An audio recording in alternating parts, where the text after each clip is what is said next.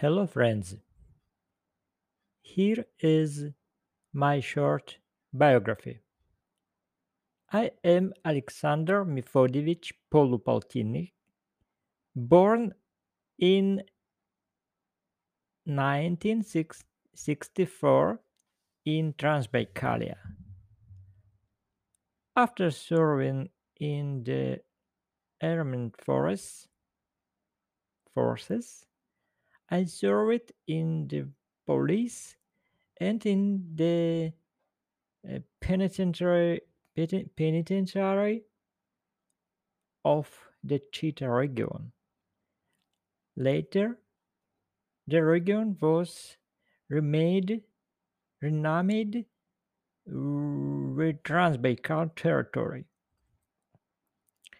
From 19, uh, 1996 to 2012, I was the chief chief editor of the new paper for for conversed conversed resonance of the direct directorate of the Federal Penitentiary Service of Russia for the Transbaikal territory.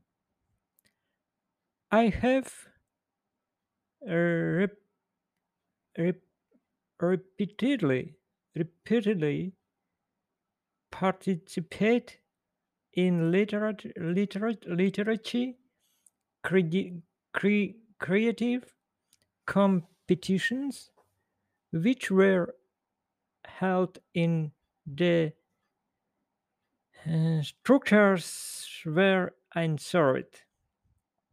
Twelve poems were included in the collection Cornform, um, Cornflorms, Cor, uh, Cornflowers, and Epaulets, Moscow. I became a Lerite, Lerite of the Minister, Ministry of Internal Affairs of the Russian Federation in the field of cult- culture, uh, liter- literature, liter- mm, liter- liter- liter- literature, and art for for an selection of poems on police topics uh, police topic police topics.